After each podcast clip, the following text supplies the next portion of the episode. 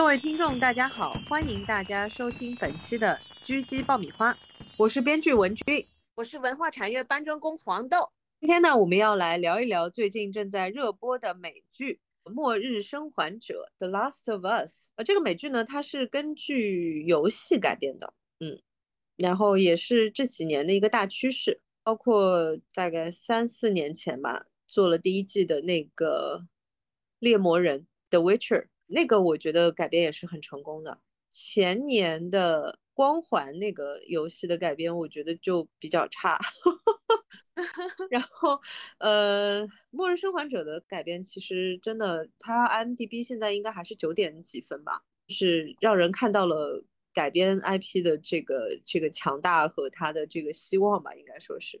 但其实 IP 改编，我总会觉得说有点像炒冷饭，就感觉人类的创意已经枯竭了。但但我比较庆幸是我不是游戏爱好者，所以现在看就是《末日生还者》者的时候，还是有点子啊，觉得说哎，有点子新意的。我先从僵尸僵尸题材本身来说这个事情吧，就是，呃，因为最早的时候，呃，剧集类的僵尸题材其实就是那个《行尸走肉》嘛，就《The Walking Dead》，这个现在都十几年了。然后其实那个时候看第一集的时候是觉得很震撼的，它的原作是一个漫画。所以它的镜头，因为它特别是第一季的时候的很多镜头，其实都是，呃，有一些原作的镜头的这个呈现的嘛。然后它原作镜头确实也很漂亮切的，包括那个就是大家印象很深刻的，他在那个主角在医院里面醒过来的时候，医院是空无一人的，然后他走啊走啊走啊，发现走廊尽头的有一个房间是上了好几重的这个锁，然后呢。其实里面是有那个，就是僵尸的那个手伸出来的，然后那个镜头给人的印象就很深刻。那个基本上算是呃僵尸题材的大热的一个开始吧。我记得那个时候看第一季的时候，其实还是很喜欢。它里面有好多的处理是我特别喜欢的。我印象很深刻的是里面有一对那个黑人的父子，他的孩子的妈妈其实是被咬了，然后就一直在外面，在房子外面在徘徊的。然后他父亲是一个退伍的军人，晚上都在犹豫要不要把自己的妻子打死。哎，这个情节的设计，我就一直到现在都印象很深刻。嗯，我是过久远了，对这个剧情已经完全不记得了。但是你说的就是说让让人眼前一亮，我是印象很深刻的。对，就是会让我觉得说哇，这个设计很漂亮，因为。呃，末世类的这种题材，其实它好看是好看在说它的所有的戏剧冲突都特特别特别激烈嘛，因为你都是这种就是生和死，甚甚至于是就是生不如死这种点上的纠结，所以它的冲突是非常非常激烈的。在这种环境里面，人性其实又已经是拉扯到一个极限，就是有的人他会。表现出他人性中可能是最光辉的那一面，有的人可能会表现出他最黑暗的那一面。这个当中就是有很多很多的故事可以做，是非常漂亮的这个背景的设计。呃，说回到呃《The Last of Us》，因为我觉得这几年其实游戏改编真的也越来越热了。有一个点可能你刚才 说的是对的，大家有点枯竭了，就没有，感觉原创已经死了。没有没有没有没有，那还离得很远，就不至于。嗯，但是确实就是说改编它本身，它有一个等于是它 IP 的热度的一个加持嘛，就是说很多人可能真的会因为玩过这个游戏，或者至少是听过这个游戏，他也会愿意去看一眼，因为就是它的知名度本身就是会对于你的剧集播出的热度会有帮助嘛，所以大家会选择这种有一点现成的感觉。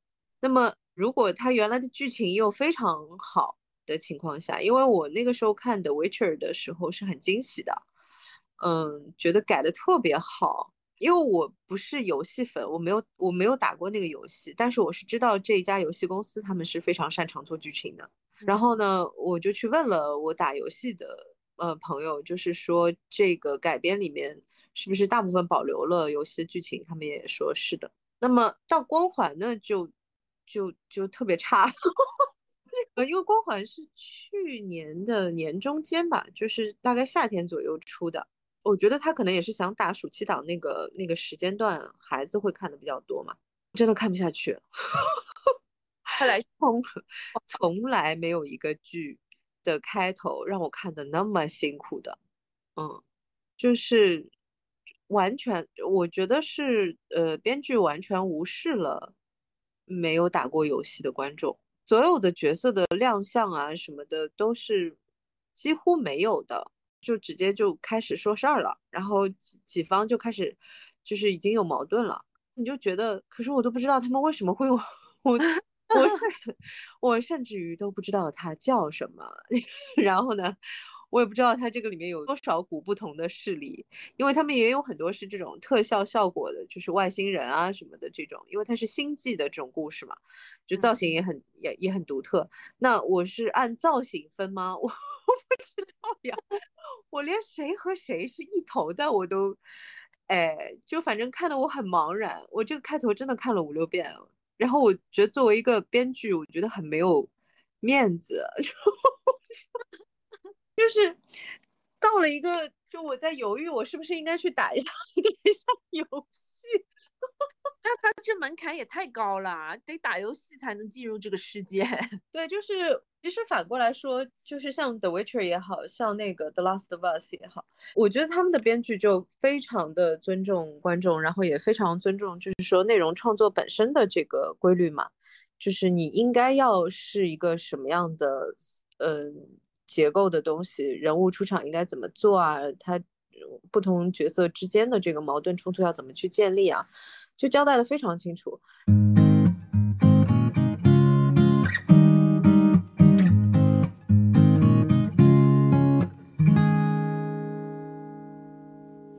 嗯，《The Last of Us》其实比《The Witcher》就是我觉得是更近了一步的，因为《The Witcher》其实还是忠于原著为主，就是它基本上整个剧情没有太多的。和原著原著就是走差异化的部分，《The Last of Us》呢，它的大结构线目前为止啊还没有播完，嗯，大结构线基本上就还是完全遵照原著在做的，包括你之前 说为什么死了那么多人，你的那个感受其实不是呃死的是不是主角的问题，你的那个感受是死的是 POV 的角色。啊，对对对，就是因为我我我是从他的视角去看世界的，然后他突然间就死了，我的导引路人走了。对，就是因为一般都会和试点人物有有有不一样的连接感嘛，因为你跟着他去看整个剧情的嘛，会有特殊感，会有特殊的感情和特殊的代入感。然后啊，竟然死了吗？这么好的。就是特别游戏里面基本上，呃，玩家就是救那个角色嘛，他是不太会切 POV 的，嗯嗯，但是剧集里面，嗯，特别是他的选的这个结构，其实他是会切不同的视点的，不同角色的视点。其实我觉得这点做的很漂亮。然后从本身的呃剧情的设计上来说，它在原著的基础上面。有他就是说编剧自己发挥的地方，然后这些发挥的点其实非常漂亮的。两个点上是是特别明显的，一个就是所有人都很爱的第三集里面，就是 Bill 和 Frank 这一对 gay couple 嘛。嗯嗯，其实 Bill 在原作的游戏里面其实不算是非常主要的角色，然后他也没有，好像我记得是没有说他有单线剧情的。然后就是编剧把他的这个整个的前后的这个故事完整掉的，然后做的非常漂亮，很温情，很温情，然后又是有一点点温暖的悲伤的这个感觉的整个故事做的非常漂亮，而且就台词也写的很好，两个人之间的那种感情的交流的台词写的特别的好，包括最后 Bill 留给那个 Joe 的那封信嘛，嗯。嗯。嗯，其实还是有一点开篇点题的点，然后还有一个我觉得呃发挥的特别好的点，其实是呃几几集里面都有体现，一个是第一集的开头，就是七几年的时候的那个电视的那个脱口秀嘛，啊，然后对，就是 talk show 里面就是主持人和两个这种病毒方向的专家，一个是研究病毒的，另外一个研究那个真菌的。然后就是对，就是在聊说，呃，飞机的发明对人类的影响。我觉得这种前设就会让整个的这个故事显得特别的，就会增加这种恐恐惧感。而且还有一个就是说，它是其实跟后续的剧情是不断是有联系的，你会觉得是是有铺垫。像第二集那个雅加达那个教授不也是吗？对。他那个里面是有，他那个里面是有很细节、很细节的连接的。雅加达那个事情是他们第一集的时候在电台里面听到的，记得吧？嗯，第一集的时候的那个开场我印象非常深刻，就是那个研究真菌的那个专家嘛。其实第二集的开场也是他们用了一个雅加达当地的研究真菌的专家来说这样的话的。第一集的那个专家说的是说，嗯，他说你就算是一场就是。呃，普通的战争其实也会死人，但是你最后会赢的嘛。就是作为病毒来说就是这样，就是说可能会死很多的人，但是我们是可以取得胜利的。真菌的可怕的地方是说世界就结束了，就是简直是一个啊，怎么说一个隐喻或者是一个预言。你说这个话就会让我 觉得更害怕，大姐。我当我当时在看这一段的时候，其实就是这个心情，就是会觉得。我觉得编剧非常聪明，他用了这样的一个开场。这个开场的点就是说，把所有的我们看剧的观众，也就是非常落地的带到了那个现实里面去。对，嗯，我觉得美国人的感受应该会比我们更加代入，因为那个毕竟是他们的那个七十年代嘛。如果是写的我们的历史上的某一个时期的专家的话，我们也会更有代入感。就会更恐惧那种感觉，然后到雅雅加达那个事情已经是二零二二零零三，对，已经是二零零三年了。然后那个是其实是整个这个真菌的爆发的开始点，他用的那个点也是非常漂亮的。我觉得这个编剧很擅长的地方就是在于这种怎么样给观众一个特别特别带入、特别特别写实的一个一个环境、一个氛围感。让你在看后面的剧情的时候，就就实在是会被他一直带着走这样子。他那个专家的那个点，你记得吗？他是在一个类似于像吃早饭的一个店里面，街边小店，然后就是一群军方的人，就一看就是军方的打扮走进来，然后把他带走了，然后他还以为自己 干了什么事儿了。然后就很紧张，在车上说：“你们是不是找错人了？”他说：“我是那个什么，那个军方的那个带头就跟他说：说你是某某某博士，你是研究呃真菌方向的。”他说：“是的。”他说：“对我们没有认错人。”然后就给他带过去，包括他验尸的那个过程，我整个的那一段叙事我印象都很深刻，你知道吗？他说：“这个人是这个死者是在哪里工作的？呃，在一家那个面粉生产面粉的工厂。”然后他说他腿上那个伤是人咬的，对吧？然后那个就是带他去的那个人说是的。他想了很久，他说咬他的这个人你们没有抓到，对吗？哇，那段戏真的就是漂亮的不行。他说唯一的办法就是轰炸。哦，对，我是听他说炸弹的时候就立刻联想到第一集，为什么那么多飞机，为什么那么多燃烧轰炸之类的。对你就会想到，就是第一集的开场的时候，那两个专家在说，就那就是那个研究真菌的专家，在七十年代的时候在说，说病毒我们是可以战胜的，但是如果是真菌有一天它能够在人类的体内生存，特别是这种就是可以控制人的思维的僵尸真菌，那就是结束了。对人类来说，this is the end。嗯，然后。你在第二集在看看那个开头的时候，你就在想哇，你就会想起第一集的那个点嘛，真的就做的让人非常的很漂亮，非常所有的设计都是非常非常精致的。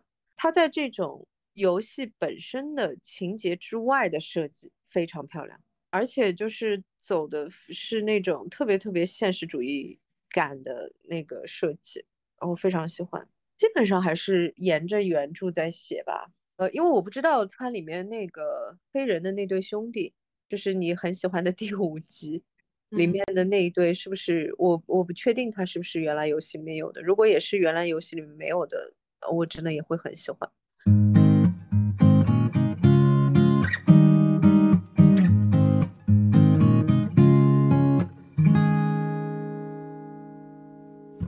哎，说一个题外的八卦。那个那个演员好像被很多人在 Twitter 上面有有在骂，觉得在末世的时候不会有一个胖乎乎的女 女性出来领导，就是这样的一个一个城市的人，这样子就是会骂的比较厉害。他弟呀，是是他是他兄弟，他兄弟就是那个被被杀死的那个领袖啊，他只是接管了他兄弟的东西嘛。是这样的，就是这个地方其实是 Fedra 控制的，Fedra 就是这个末世的时候的这个政府嘛。嗯，这个地方是 Fedra 控制的，它呢既不属于 Fedra，也不属于 Firefly，两边都不是。然后呢，他就是因为他这个兄弟的死，所以就是策划了整个的这个等于是政变了，嗯，把 Fedra 干掉了。对，所以就是说，对你说的对，他叫 Catherine。然后就是大家会觉得说，首先你在末世的时候为什么能长那么胖？这个事情怎么说呢？我就觉得有点 好的，有点吹毛求疵。对，一个是觉得他为什么能长这么胖，还有一个就是觉得他说话的语气啊、语调啊就太柔软了。就不像能干这种事儿的人，然后你就 觉得特别扯。还有规定说什么样的人不能干什么样的事儿的，大家都是人类，是吧？保留一点想象力。嗯，啊，我跟你说，真的太搞笑了。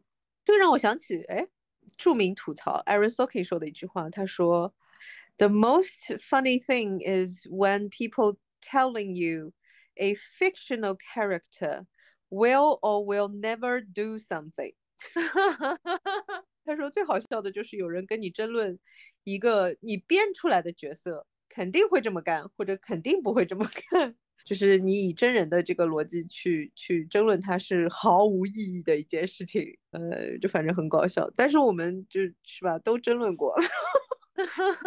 不过我我的想法是我先接受你的设定，先把它看完了再说。我会从全就是说看完了之后，我再会想说这个有没有这个必要。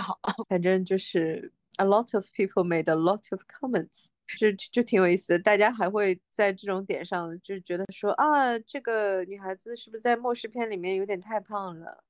哎，我觉得很看不起胖子。为什么觉得？为什么觉得是吧？那那可见能长胖也是种天赋嘛。末世的时候也依然可以长胖，生命力非常的顽强。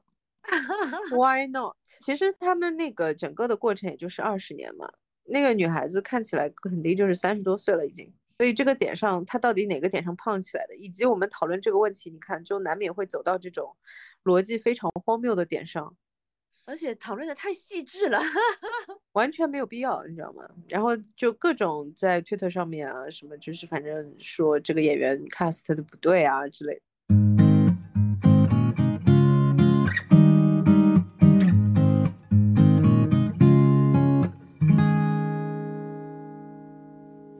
我觉得还可以再聊一下，就是说，呃，作为一个改编剧本，《The Last of Us》除了就是他们。他自己发挥的那个部分很漂亮之外的东西，我觉得他对于就是 Ellie 和 Joe 的这一对的情感的这种浓度的感觉做的也是蛮漂亮的。就是慢慢慢慢从一开始就是说那种很对立啊，然后这种的状态的东西，到后面就是说，呃，其实到第五集、第六集就很明显的父女的那种感觉就出来了嘛。是的。就是那个笑话开始啊，第四集还是什么时候吧？那那个是游戏里面也有的，还有人把那个截图。啊，说到这个问题，大家对于女性的长相真的是不遗余力。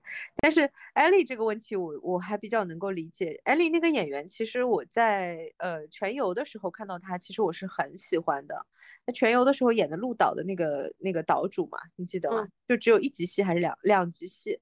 就是一集是 Snow 去跟他。求那个冰原那那一集，然后他很酷的，那个时候是只有十岁嘛，就是说我们虽然是个小地方，但是我们的战士都是很勇敢的。我们虽然人数不多，但是我们都是会就是冲在第一线上阵杀敌的。哦，就帅的不得了。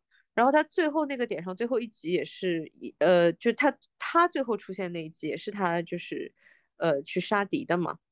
就这两集，这个演员给我印象很深刻，但没有想到长残了。就是很生气，就为什么这都能长残？因为是这样的，原来游戏里面的那个女孩子的那个照片呢，我是看了，就是确实比较秀气，我就不知道说什么好，就是比较秀气，就是呃，现在艾丽的这个演员上了这个装扮之后，她这个装扮确实也是很难，但是我觉得是比较写实的，因为末世嘛就是这样。那上了这个装扮之后呢？说实话，有点大饼脸。那么 我自己也是大饼脸，然后就是会，就大饼脸是这样的，你绝对不能所有的头发往后光这样一梳，你知道吗？就是一定要遮一点。但是末世嘛，是吧？凑合凑合行了。然后，然后就有很多人就骂这个 casting，就是说为什么要找一个就跟原原来游戏里面长得一点都不像的来演这个角色？那我当然也理解 这种原作粉的心情，因为。这个和你看个小说、看个漫画的心情又不一样。你毕竟是带着旧的这个，就是主观的视角打的整个游戏，你一路看着这个自己的女儿的嘛。那你 突然换了一个脸，诶，怎么说呢？是会有一点点落差感的。这个我觉得是可以理解。但是其实演员的演技真的很好，很好啊，演的很有生命力。非常好，就是非常的细腻。我特别喜欢他那个点，就是因为他的性格是有那种非常就刚硬的地方的，的，就是我宁叫什么硬折不弯的那种感觉的东西的。这个本身就是我很喜欢的角色身上一个点，但是他在这种戏上面的。把控和他在就是温情戏上面的把控，包括就是说表现一个小女孩的可爱啊之类的，就这种的度是很难掌握的。你知道我在说什么？嗯，因为这个其实差距还是很大的嘛，不同的这种面，我觉得他把握的真的很好。行云流水，嗯，你会以为他就是那个人。对，其其实他他这个角色，我觉得小女孩的这个角色比 Joe 的可塑性更强，就是因为他真的有太多太多的细节，就包括说他他对武器的觊觎，还有第一集他那种拼命的反抗，就还有就就是到第五集他对那个聋哑小男孩的那种爱护，我天啊，就就就真的会体现出非常非常多的多面性，就是说他整个人的他整个人的性格其实已经完全呈现在观众的面前了。第五集的时候，那两个小孩的戏我真的好喜欢哦，对呀，真的特别好。唉，那个真的太那个太让人心碎了。我其实是在想那条主线，就那条主线就是说是呃人类和病毒的一种对抗嘛。然后然后其中就出现的一个变数就是这个小女孩她是免疫的嘛。其实我们剧情好像都没跟观众讲，反正就是就是这样子，就是末日啦。那个虫虫草真菌入侵了人的脑部，然后就是说人人通过咬人就可以传染，或者是那个接吻就可以传染嘛。那个虫草虫草真菌就能进入别人的体内嘛。这个东西让我科学一点讲一下，因为我确实很喜欢第一集的第一段，所以我后来去看了资料。好的，请您讲。我们这 种理工科的人就这点不好，就是这这引起了我的好奇心，然后我就去查了，他那个真菌确实是有的，就叫僵尸真，对，就叫僵尸真菌。然后呢，因为它它的写实度就是建立在这些点上面。第一集的开头，那两个专家在聊的时候，那个研究真菌的那个专家说的所有的点都是真的。现在唯一保护我们不被这种真菌感染的。唯一的东西就是温度，但是如果全球变暖，它是很有可能是可以感染人类的，因为它要适应更热的气温，它可能就会能够在人类的体内生存。它为什么被称为僵尸真菌呢？就是它是可以感染，就是很小的这种，比方说蚂蚁啊之类的动物，然后改变，就是那个专家说的，让他们产生幻觉，然后就会按照他的要求去做。而且它可以对，而且它可以让宿呃宿主活非常非常久的时间，就是让他一直不停的受他控制这样子，就那个是真的。你现在是不是有点被吓到了？这觉得这个故事 像一个预言吗？又来了，赶紧呸掉。是故事的整个的主要的情节架构就是这样，就是说在。现在应该算是平行宇宙了。这个游戏在开发的时候，其实就是在呃，并不很遥远的未来，这种真菌可以感染人类了。然后一夜之间，就是他说的那个时间线，因为主角有回忆过那个时间线嘛，就是他先是在雅加达的那个那个面粉厂发生了这样的一个一个感染事件，然后其实应该是全球其他地方的面粉厂也有同样的问题，因为他们都是吃那个面包为主的嘛，嗯，包括烘焙啊什么都是要用这个，然后所以就是会瞬间就是这个厂的产品。嗯，或者是其他的被感染的厂的产品，就是发送到了全球各地，或人类吃进去了。它只要你吃到一定量，它就可以就是在你的体内寄生，然后慢慢感染到你的脑部，你就失去对自己身体的控制能力就由他接管你整个身体的控制。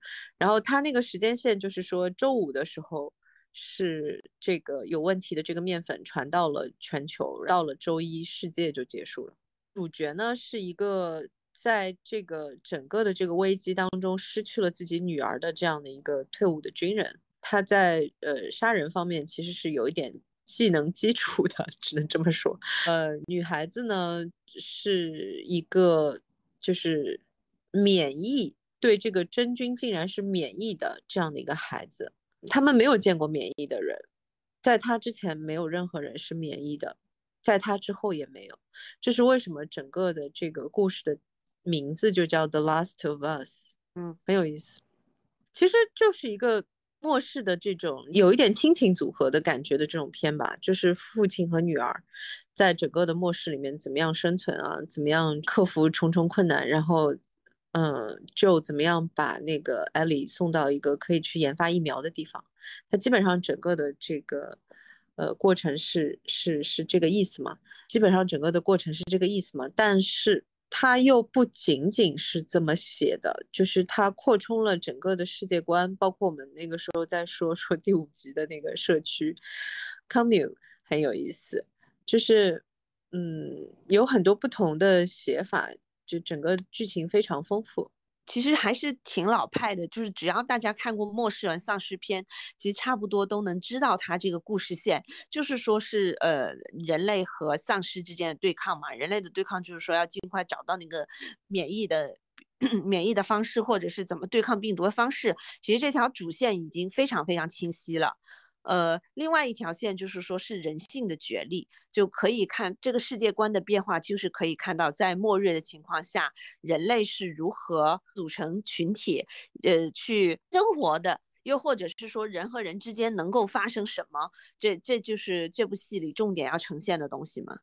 就有的时候，我甚至会觉得说，这部戏人和人之间的角力已经超过了那个丧尸，就只有在第五集，第五集突然让我头脑振奋了一下啊！他来了，你这个一看就没，就看丧尸片看 爽了。我记得是谁评价丧尸片是这样评价的，我我已经忘了，我是看到的一个评价，就是说丧尸片其实就是在写人类，就是它其实就不是你那些就是呃僵尸冲上来的那些呃场面，当然很好看，但是它其实就是在写人性的东西，因为呃确实它是一个。极限环境嘛，所以你最好的也在这里了，最最差的也在这里了，就会很好看，是没有中间道路的，不存在中庸的人，在这种剧情里面是不存在的。嗯，对，就很有意思。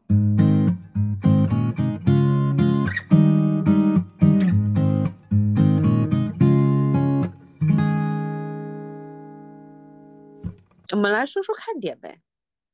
嗯。我来说一个很诡异的看点，你说，我觉得风景很好看啊，没有人类的世界很美好，是吗？是他，我不知道他是镜头还是怎么样，就是说，即使是被破坏的那种，就是坍塌的大厦，但是你只要看到绿植。你都会觉得那个好看，这甚至还有那个大雪满天的场景，还还有就是说他只要经过那种无人的地区，就是那种山野，还有在他开车走过的那种一片黄草的那种高速公路，我都觉得很好看。我不知道为什么，嗯，确实就是这个片的设置啊，包括就是导演的把控力非常漂亮，它整个置景也很讲究嘛。虽然我认为大部分的置景都是在特效完成的，但是就是确实非常的讲究，选的镜，嗯，选的镜头真的是很美。我觉得其实丧尸题材或者是末世题材里面，呃，加入这一类的镜头，从另外一个角度，也是在就是验证人类的渺小嘛。嗯，一个反差，对，就是说，呃，真的就是没有人类的世界很美，没有人类的世界很美，因为它是一个只有人类受害了的世界，你理解我的意思吧？它还不是说什么一片焦土，它就不是那个状态，它只是人类没有了，然后你就会看到说啊，所有的风景都特别美，因为 因为没有人类在搞破坏。动物也很开心哦，它有的时候就场景里一扫而去，那些牛羊也很开心。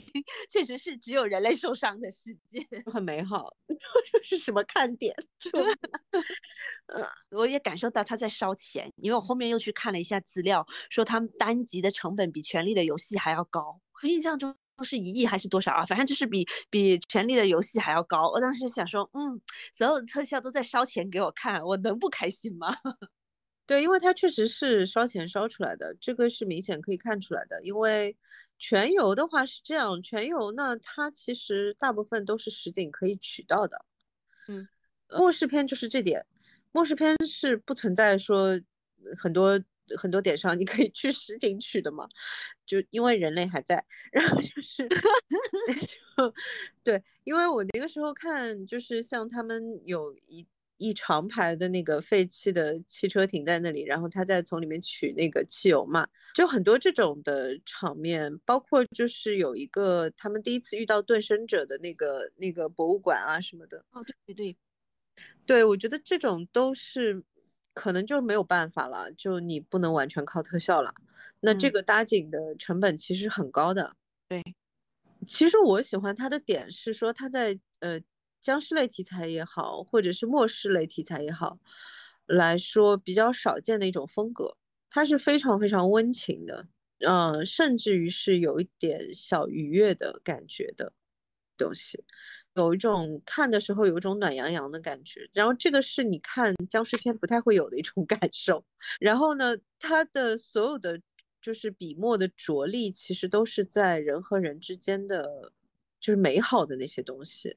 就是相爱啊，相互帮助啊，自我牺牲啊，对，就是这些。然后就是对自己逝去的亲人的怀念，就是它可能是悲伤的，但是它都是美好的东西。嗯，其实这样说的这个故事，其实我一开始就能接受，是因为说。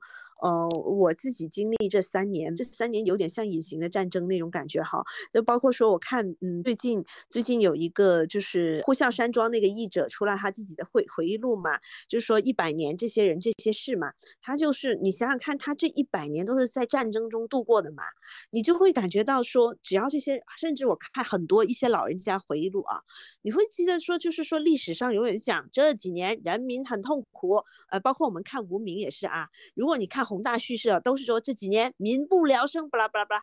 那你其实永远是别的人个人的回忆里，永远就会想说，在最痛苦的日子里，我在做一些什么事情，让我记住这些日子。就是说，他们回忆到的都是一些很温馨、很很就是让他自己记录的东西。可能是远处是炮火连天，但近处这个人可能只是在吃吃，就是说很艰难得到的一些食材，或者是说啊温冷冷的时候有个人让他给他衣服穿，就可能是这种很细小、很细小的东西。我当时就。就觉得说，嗯，就这个故事也是，就是说，在一个最痛苦、人类最痛苦、最灭绝的时候，依然有人是我们依然想记住的，都是那些啊，互相扶持、互相帮助，就是人人类之间，呃，最友善、最最有人性光芒的东西。我跟你说一个，就是你让我想起来的另外的点是这样的，就是说。我忘记是谁的回忆了，反正那个有一段是这样子的，那个好像是刚刚经历了地震还是经历了什么，然后他的那个点是说，他说其实呢，在这种大灾难的过程当中，其实你是不会崩溃的，就是你的情绪是不会崩溃的，你的情绪的崩溃一定是在你被救下来以后，然后呢，你感受到的第一个就是温暖的点，就是别的人给你。递了一个可能毯子啊，或者是就你知道我的意思吧？就是他的情绪的崩溃点一定是别人的这种善意的举动之下，他才会去情绪崩溃。嗯，反而是在艰难的这种过程里面是不会有这种情绪崩溃的点。然后我就在想，啊，其实《The Last of Us》是类似于这种感觉，就《末日生还者》整个的这个，它就像是你在经历了很多的磨难之后，有人给你递了一杯热水，就但是非常非常温暖的，然后你在那个点上就真的忍不住，然后就会哭，这样子，我觉得也挺好的。但是这个风格我估计别的人可能也学不了。我觉得这个风格是属于非常非常个人化的。呃，对，他，但但我看他现在就是说收视率也还蛮高的，挺好的，证明就是说还是大家还挺喜欢的。这个当然啊，这个事情就是那个谁说的嘛，杨笠说的是吧？就是你不上清华是因为不喜欢吗？我的意思是说，那编剧当然都喜欢这种风格，就是写写不写得了的问题啊，不是这个问题，他不是担心说观众会不喜欢，没有没有，观众会喜欢的，我能不能写呢？这这这这这就是另外一个问题了，嗯，整体上就是很喜欢。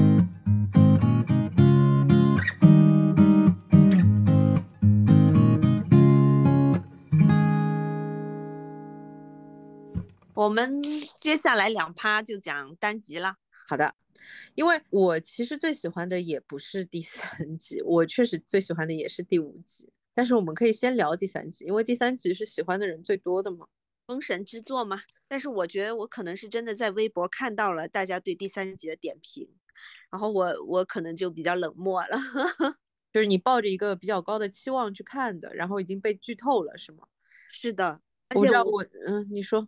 而且我个人是就就跟微博那个热门评论一样，就是说怀揣着恶意去看的，就说我一个末日生存者啊，在自己家里，呃，就是说这个整个小区的人都已经被撤走了，只剩下我一个人，整个小区的所有东西都归我了，我我爱喝酒就喝酒，我的邻居家的鸡都归我管，我吃鸡，我吃那个吃菜啥都有，我突然间嗯救了一个人，呃，这个人呢，呃呃。这个人呢，突然间，嗯，咱就说，呃，跟他有了一些情感哈，我我可能一开始不会这样想，我可能真的会对这个人怀揣的各种防备心，我不会就那么快就信任这个人，所以就说可能是就是可能是在我不这我这类人的个故事里，会会一直对这个人带带着提防吧，我真的没想到第三集是一个这么温情的故事。嗯，首先因为它只有一集的长度嘛，然后他要写完这两个人就是整个一生的过程，那么他能够选取的点一定要有一定的效率，因为 因为我我经常会说，就是呃，编剧的预算其实就是时间嘛，就是这一集有多少的时长的戏量是可以用在。什么样的线线上面这一集还是其实他几乎把整个主线都给了 Bill 和 Frank 那一对的这个情侣线，几乎将近百分之八十的这个戏份量都是交代他们两个人嘛，然后也交代了一点 Jill 和 Tess 的前史，就是他们怎么会去和 Bill 这个人建立一个交易关系的。我觉得他没有写你你刚才说的那种就是内心的怀疑的那个过程，是因为很大程度上是因为对。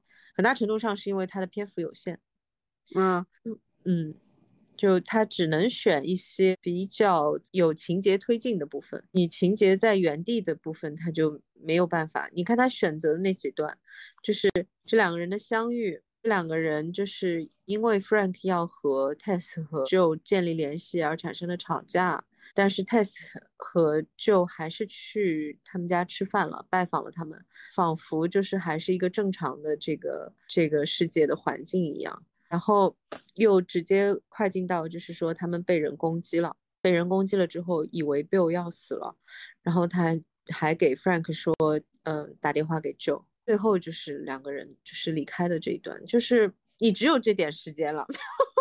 我懂，所以我在听你讲，就这么点时间内如何搞出一部神作。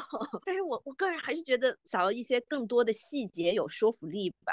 就是我很喜欢的，就是说是咱俩都很喜欢，就是草莓那一段吧，就是这些很小的点笔。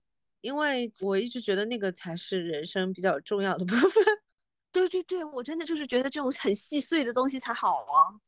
其实 Frank 和就特别是 Frank 这个感觉，就我先说一个点，我不是说一定要为 Bill 这个线去去辩护啊，但是，嗯，其实 Bill 是一个中国人不太熟悉的类型的人，他们叫 Prepper，就是末日，就是筹备者。对，他还很就是因为就问他的嘛，他说你是呃 Prepper 那个类型的是吧？然后他说不是，我们是 Survive，呃，我们是叫什么？本主义者。反正就是他说了一个听起来比较酷的这个说法，这个类型其实说实话啊，他能够在整个就是这个小型的这个镇上的人全部都撤走了之后，他能够生还这么久，呃，其实还是蛮正常的。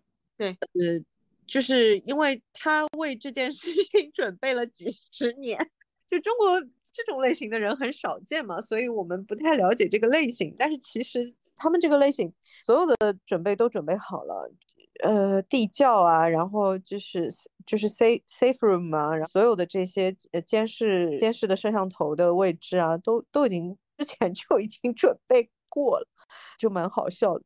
对，包括它的油的储备啊，包括它的食品的储备啊什么的，就是其实很多很多年的东西准备下来，嗯，这个我觉得还蛮正常的。但是你要说他对。Frank 的那个，就他跟 Frank 之间的这个情感的建立，这个我同意，但是他篇幅就只有这么点嘛，嗯，没办法，他们这个设计，Frank 这个角色的设计很漂亮，就是我们刚才说到，就是说他们一起去吃那个草莓啊，那个那个点，就是因为他自己种嘛，他跟 Tess 交换那个货物的时候，他要了那个草莓的种子嘛，然后终于种出来了。其实他这个类型的。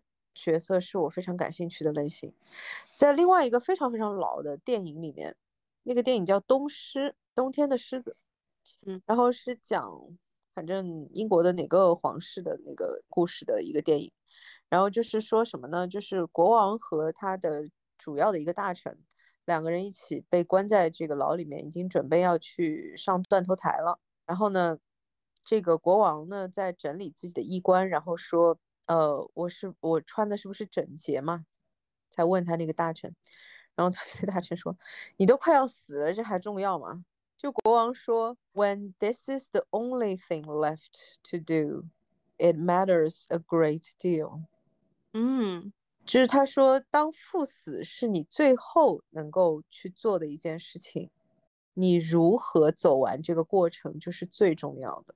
就是我觉得 Frank 就是这个类型的人。所以就是那个过程给我的感觉就是很漂亮的，就是他觉得在末世里面，呃，我也依然要就是有仪式感，我要我生活的地方是美美的、干干净净的，不要那些破烂的感觉。嗯，就是他这样的人就会让你感觉说他是非常非常理解就生活是或者说生命的真谛的，其实就是这些东西，你知道我的意思吗？就我。理解为什么 Frank 就愿意跟那个呃 Bill 一起生活这儿快二十年，就一直待在这个地方，就是因为说这个地方估计是他觉得最不像末世的地方。虽然说他有交友的需求，但是他估计很少会离开这里。他非常的在，哪怕是在这种环境之下，他也依然觉得我们是可以拥有就是美的。我们是可以拥有音乐的，我们是可以拥有这些，就是说草莓，就是很很奢侈的东西。就就我很喜欢这个角色的这个方向上的设定，非常漂亮，而且就是有一种我觉得是人类会比较能够理解的一种尊严感吧。嗯嗯，我不是说我我我已经漠视了，所以我就拉拉遢遢的就过去了。嗯。对，就是比较有作为人类应该要有的这种尊严感，就我蛮喜欢这个角色这个点的。然后，其实，在最后，其实 Bill 是我觉得是呃被他说服了的，因为他在最后的那个点上，他在第一个点上要求就是说要把整个街区的房子重重新再刷一下，然后搞搞干净嘛。然后 Bill 是觉得这有什么？你为什么要？就又没有人住。然后 Frank 就然后两个人就大吵一架，但是。他到最后的那一段的时候，他说我们要换上西装，然后我们要去到镇上的那个那个什么古董店，我们要去镇上的古董店，然后我们要在那里举行婚礼，然后回来，然后然后他就准备自杀了嘛，已经，因为他那个生病生的很厉害，然后对你就觉得啊，这是一个特别有尊严感的人。而且就是说，这一对中，嗯，占主动地位的其实是这个后来才来来到 Bill 这地方的 Frank，而且就是说，Bill 是你一眼能够看穿的人，但是 Frank 你会很很很想知道他后面又发生了什么，因为其实所有重大的决定都是 Frank 做的啊，interesting。所以其实主创可以考虑做一个短片的番外，是吗？就就我会觉得说这种，所以我我并没有因为这个故事而而感到很震撼，我反而是一直在想 Frank 这个人很有意思。他一开始真真的是一开始就和呃就爱上 Bill 了吗？可能他一开始真的就是想赖在这里不走，后面就是产生了感情或者是怎么样。其实 Frank 心里在想什么，你不知道的。Interesting，但是那个不是因为 POV 一直都在 Bill 这边，也有可。也有可能是这个原因，反正就是说，本人本人痴迷于研究一些 Frank 的心理，就没有包括就是说第三集过后有一个小花絮，就是说他们去在森林里面呃露宿嘛，然后他就拿出了两个 Frank 和 Bill 的睡袋，那个嗯，Ellie 嗯 Ellie 就说嗯我这睡袋香香的，然后那个 Joe 就说。那一定是 Frank 的，对，这个好好笑啊，这个点，这细节好好，对应的好好哦。对，就是这个大家都能看出来，其实，嗯。嗯，但这种点的就吐槽还是蛮漂亮的。其实这个从这个角度来说，你看这个戏其实充满了这种有点像闲笔的这种描写。其实它好看的点，恰恰是说大家在这个。末世的环境里面，依然就是没有放弃幽默感，没有 没有放弃对美的追求，就没有放弃这些东西。然后我也特别喜欢 Ellie 和 Joe 在车上，然后他拿出一本《花花公子》的时候，就吓死了。哦，那个点太好笑了。然后他说这是什么？然后。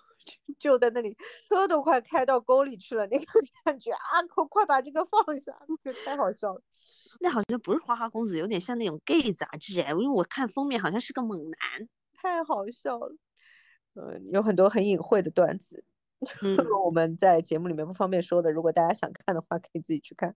它里面那个一就是那个很傻傻了吧唧的那个笑话书也是很可爱的。嗯，对，双关嘛，全都是胖。哎呀，我的天呐，实在太搞笑了，很沙雕，很沙雕的那个风格。嗯，他说，I think, uh, I stand up all night thinking where the sun went, it dawned on me。我去，太过分了，这个胖真的是用得来，好笑的。不是啊，我我看这个就有点冷漠，是我感觉我我知道他的语，我知道他他的词语的意思，但是我居然没连上，你知道吗？我就看这种美国笑话很冷漠，我觉得我肯定没有 get 到那个点。他本来就是冷笑话，嗯，我只是 我只是因为我觉得就是我觉得也是一种情绪的强强烈反差吧，就是。呃，你记得吗？那个时候《集结号》那个片里面，大家印象最深刻的就是那个他踩着雷勒思密达。对，我说那个点上，其实就是非常非常典型的，就是导演把编剧的意图完美的发挥了出来。他放在了一个，就是他把一个笑话放在了一个这么紧张的点上面，他就又踩着地雷，然后呢，那边又是美军经过，他马上就要露馅儿了。然后他要怎么样解套这个事情，是情绪紧绷到一个程度的一个状态的东西。然后这个时候他突然说了句笑话，你其实，在这种紧绷的情况下，其实会反而觉得好笑，你知道吗？因为人是有一点点神经质的，在这种点上，你一点就着的状态，你稍微有一点好笑，你就觉得哈哈哈哈，就是因为大家很需要笑一下，在这种点上，就也蛮有意思的。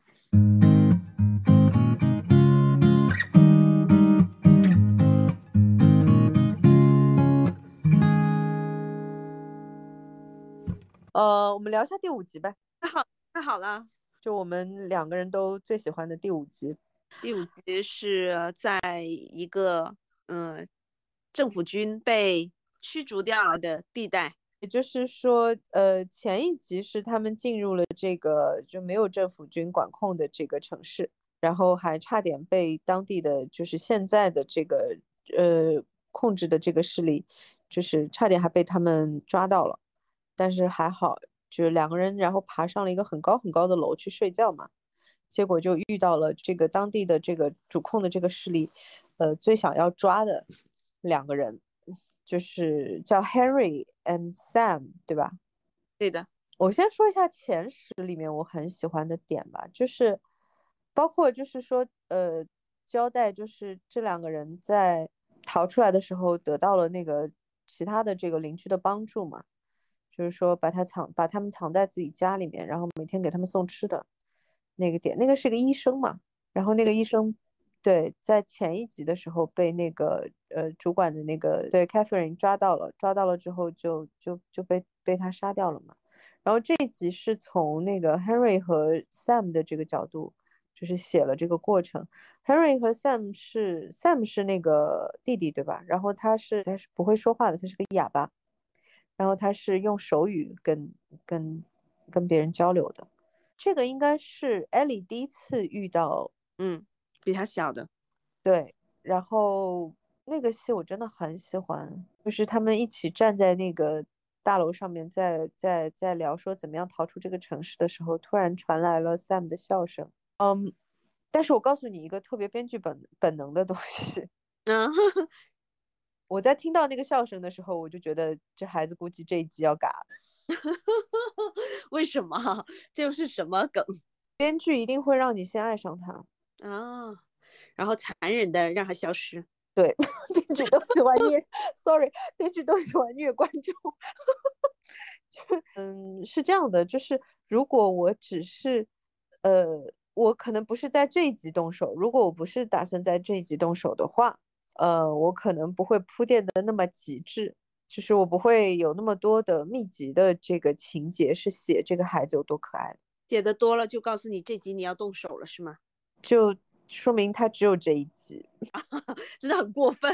对，就是我，我当时就是看到这一段的时候，就是完了完了完了。然后果然，就是这种时候觉得这个到底算好的，就是优点是说我至少有个心理准备。但是真的就是很伤心，就是因为自己有孩子的嘛，就是你你看到孩子的那个死亡的过程，那个那个心情真的是不一样的。然后，但是他铺垫的真的特别明，特别明显。前面又是他到处画那个超人嘛，画画的那些点，包括他和他这个哥哥的这个这个交流对话的这个过程，然后包括他和艾丽一起玩的这个过程，哇，你就觉得嘎他嘎谁呢？编剧肯定是准备嘎他了，救命啊！嗯，那我们再说说小男孩是为什么死的，因为这是另外一条线。不得不说，我们俩喜欢第五集，可能是因为它的真的是信息密度最密集的一集，就是因为他在能够铺垫这么长时间，告诉你一个聋哑小男孩的美好，然后和死去。但是另外一条线，他也铺得非常丰满，他就是告诉你。这个城市，他说，嗯，之前的那个政府军呢，呃，做了一件事情，就是说把所有的这些丧尸赶到了地下去。但是呢，呃，后面他们得到的信息说，地下是空无一人的。OK，那么。那些丧尸真的死翘翘了吗？然后呢，又在开头，Catherine 和和他的手下在一个屋子里面发现了隐隐在动的地下裂痕。哦，这里就已经有一个铺垫了。然后在这么紧张，Catherine 的 Catherine 和和和 Joe 和 Henry 这这些人在生死对峙的时候，那就是说燃烧的大火啊，两帮火拼啊，这么紧张的时候，突然间地下裂开了，一群丧尸带着一个。像丧尸王的东西出来了，就在就在前几集一直在讲温情的时候，本人就想说，嗯，这好像不像丧尸片的时候。第五集的信息量又爆棚了，所有的铺垫都来了之后，他又告诉你，哦，所有地下的丧尸全部出来了。其实他这个点是这样子的，就是他为什么是在那个点上出来呢？我我我可以跟你说一下。好的，又是套路是吧？呃，对我不能说百分百，但是我可以这么大概的说一下，就是他其实呃在一开场的时候，他就在说说那个政府军把那个所有的那些就是呃感染的人全部都赶到了那个地下嘛，然后他又说其实下面是空的，是安全的，是可以走过去的。然后呢，其实这里就是。呃想给观众制造紧张情绪，制造一个悬念，就是因为他们就就下去了嘛。嗯，但是其实，在上一集的点上是说过的，其实那些丧尸还活在下面，就是你说的那个点。Catherine 在上一集的时候，在追查就是 Harry 和 Sam 的下落的时候，其实就是他那个手下带他去看了那个那个丧尸快要爬上来的那个位置，你记得吗？然后他跟他说：“我我现在处理不了这个事情，我现在要处理更紧急的事情。”也就是说，其实，嗯，他们下去那个地下。呃，通道的时候是有很大的概率会遇到那些丧尸的，所以其其实这是一个就是就是怎么说呢，一个强铺垫，嗯，然后我其实呃当时的猜测就是他们不会在前面的这一段真的遇到丧尸，呃呃就是。这个里面有我猜到的部分，有我没有猜到的部分。我没有猜到的部分是说他们看到了那个地下的学校吗？哦，那个真的好美好啊！对，那个点上真的是，就是我猜到了他们在那里应该是没有遇到丧尸，因为因为因为丧尸比较贵，一集只出现一次，如果他在中中间就用掉了，那后面怎么办？经费考虑是吧？对。就是不是我不能花更多的钱，而是说我通常来说一集只会有一个点上花这样的钱 啊，真的是可被他套路了，是是不是一根一根就是行业里面的人聊，就去去突然觉得很没劲，感觉是在公司上班哦，去魅了，就突然间所有让我开心的点都被去魅了，是有点没劲。呃，但是其实就是这么一回事，就是说，除非就是有什么呃特殊情况，比方说第一集啊，或者是这季的最后一集啊之类的，否则的话呢，他是不会就是拍两段这种大场面的丧尸的戏的，就是他的经费可能就只会拍一段。所以我当时看我就觉得他们在地道的里面是不会遇到丧尸的。否则后面怎么办呢？就是 后面还有那么大一段戏，但是他处理的非常好的就是那个学校，那个是我没有想到的。我我不知道这个是不是原来游戏里面就有啊？但这一段的设计真的太漂亮了，嗯，特别的漂亮。它其实是一个，可能每一集都有一点点这种的点吧，就是在说说人类曾经拥有的一切是多么美好嘛。唉，你 我跟你说抑郁了。就就一直在想那个大大的 Go，就是那个球门，在想说那个在地下的小孩子是什么情况？是被驱逐到这里来，还是说是躲躲难逃难在到这里来？为什么还会有课本？是不是有人偷偷救济？就会认认真想很多事情。对，其实我当时在看那个设计的时候，就是我也在想这个点嘛，就是说我很想知道他们那个过程是什么样。所以好的地方是说，也可能会给衍生剧留一定的空间吧。我们先期。待一下，不一定，嗯，不一定就是呃用一次就是就就就结束了，也可能会有其他的可能性，这个不好说，因为这个题材我不觉得他会去就是超越原作的这个这个时间线去去写，就是我不觉得他会去续写，以我看到现在的感觉啊，就是我觉得他会尊重原作，他会在原作的。结束时间点上去结束这个东西，所以他做衍生剧还是有一定的可能性。嗯，第五集其实我最喜欢的，你最喜欢的是那个就是那个大僵尸，其实它是一个呃大型的 click 吧，应该是大型的盾生者。嗯，那个特效做的真的是，哎呦我的妈呀，那个就是整个脑子翻出来的那个状态。眼睛也不存在了，然后就就就那样子的，但那个特效确实做得很好。他们在之前的博物馆的时候有遇到过这样这样两只嘛？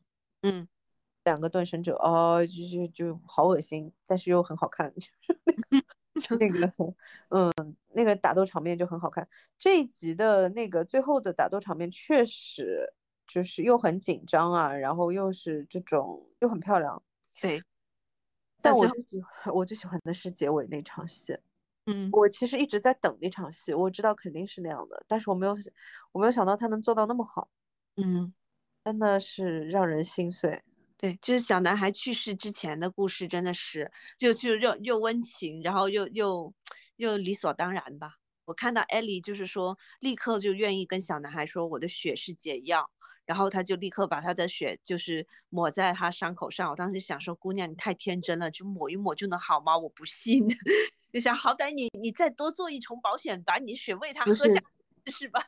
这个点上其实是有一个另外的铺垫的点的，你记得吗？他最早的时候那个。呃，送他出来的那个 Firefly 的那个女的跟他说，绝对不能告诉任何人。嗯嗯，就是你是免疫的，嗯，绝对不能告诉任何人，否则你就会马上死。嗯，就是，然后你在那个点上，你你你的感受就是说，其实他已经完全无所谓了，你知道我的意思吗？对他就是很想救这个孩子。就他已经完全没有，他没有任何的犹豫啊，什么都没有，就是他就是想要把这个孩子救下来。哦，我在那个点上真的是觉得，因为那个孩子是这样的，他是有一个写字板嘛，就是我们小时候都玩过的那种，就是拉一下就把所有的字删掉的那个写字板，方便他和一些不会手语的人沟通的嘛。他和艾莉沟通的那一段就是这样的，他在上面写说，当你变成就是野兽的时候，When you become a monster。Are you still you inside？哦，那个真的是太让人心碎了，你知道吗？唉，而且他会这样问，就为了下面做铺垫，就是因为他被咬了，他才会这样思考，然后你就更伤心了。对，就是他的问题，就是因为他被咬了嘛。他会提这个问题，就是因为他被咬了嘛。然后我是知道他肯定是，就是对，因为我刚才跟你说了，就是大家都是编剧，是吧？嗯。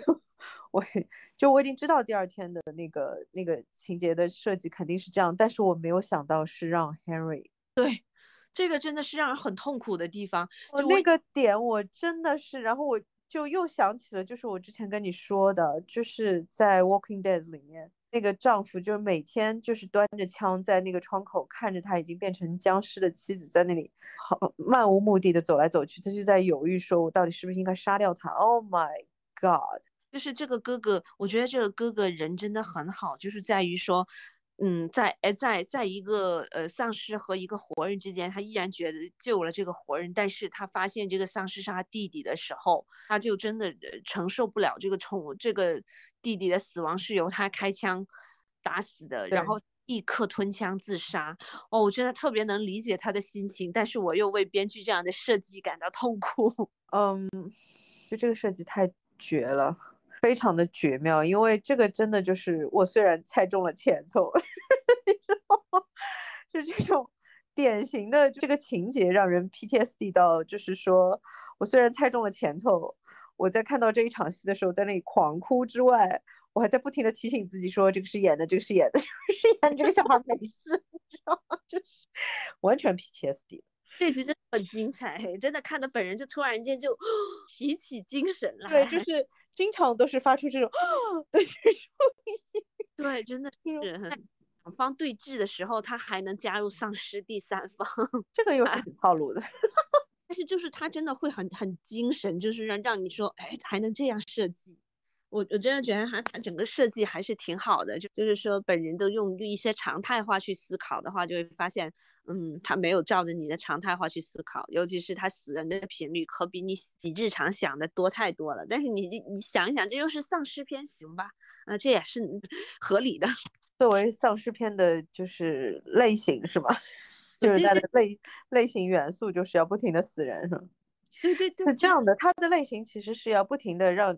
就是出人意外的死人，嗯，对，因为大家就是肯定会有人死，这个大家都已经确认了，就无非是说他是怎么死的，然后有没有什么惊喜的 部分，这么说有有点显得没人性，但是确实是这样，就是你要做出让观众就是觉得哇，就是又觉得很精妙，但是又觉得很伤心的这种情节，其实就很难，嗯，很难，因为你类型是丧丧尸嘛，大家都知道你。肯定就是拍一群丧尸追啊，什么躲啊、逃啊，然后怎么样的这种人性的博弈呀，互相之间，有的人可能是有资源的呀，然后有的人是就是在逃难的过程啊，然后怎么样在有限的资源之下去做这些的决策，就是非常两难嘛。这个其实在第一集的时候也有，那个时候救的女儿还活着，刚爆发的时候，对，然后他们。对他们要逃出去嘛，他们要逃出去，然后，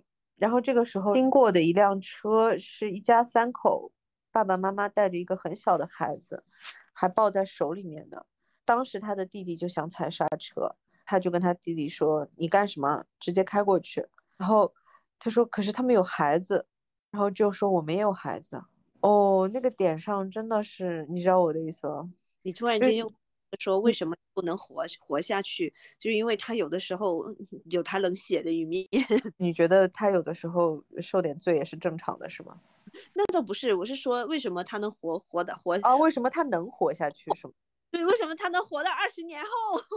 因为他有他的抉择的一，有他冷血，有他呃能决策的一面。不然话，太善良的人感觉在末日是活不下去的。Tess 也干了很多事儿嘛，据他自己说，虽然我不知道具体什么事儿。整体来说，这个剧真的很值得一看。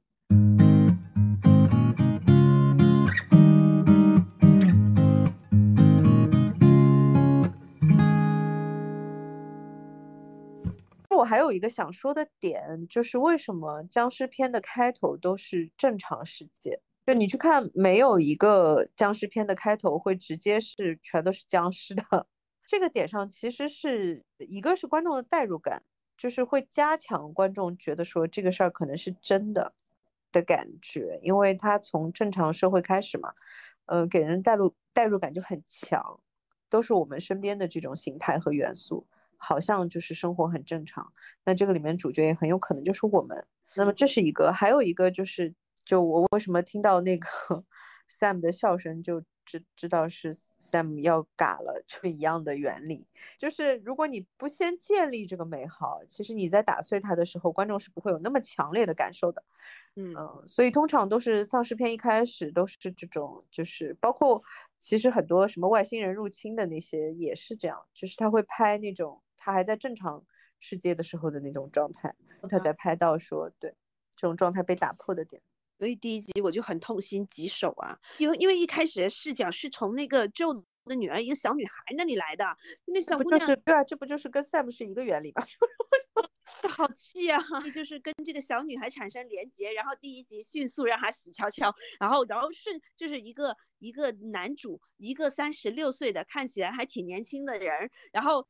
瞬间二十年后，他就成了一个白发苍苍的老头。然后你告诉我，这老头是主角？对，然后真的主角长得也不是特别好，就是有点长残了那个那个劲儿，是吧？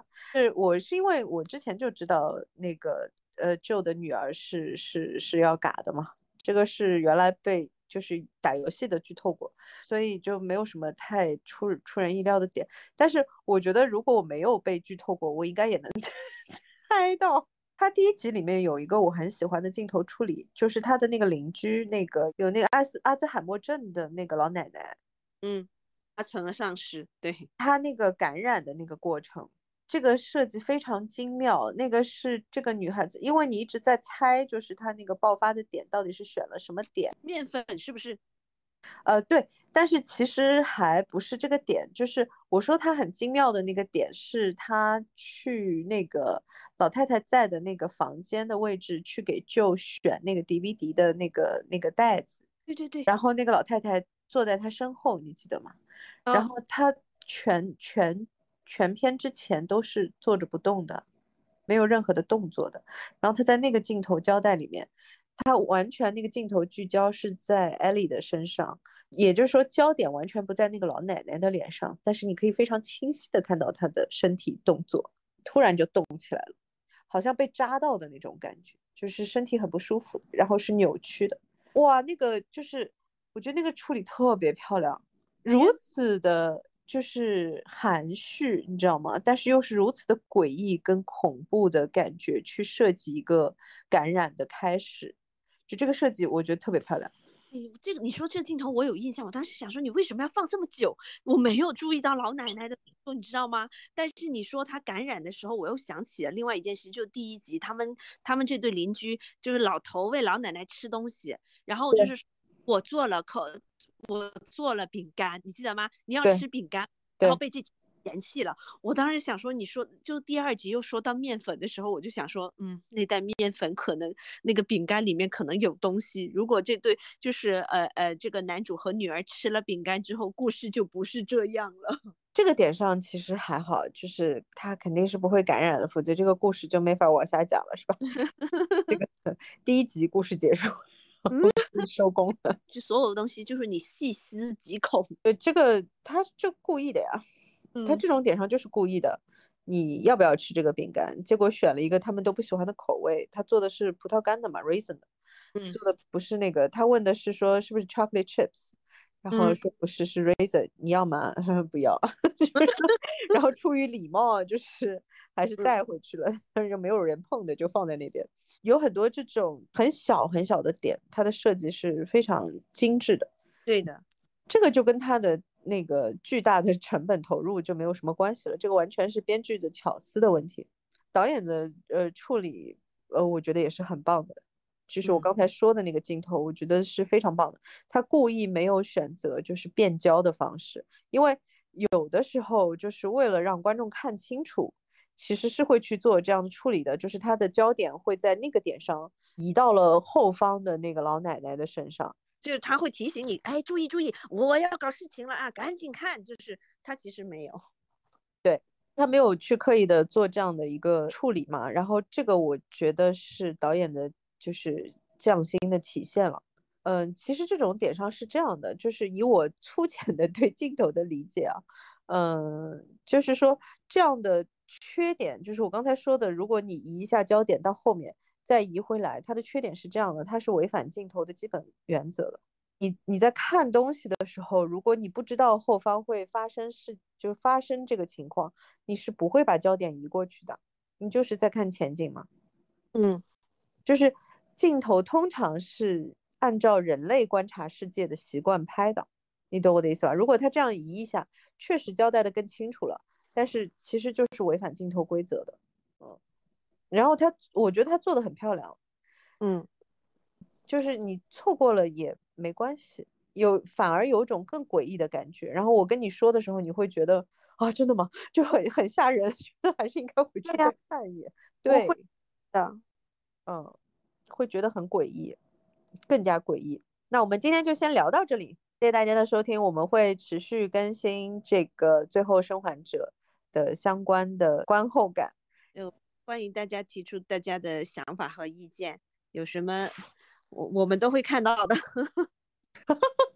好的，你会看到的，你会告诉我的。好，就这样。好的，拜拜拜。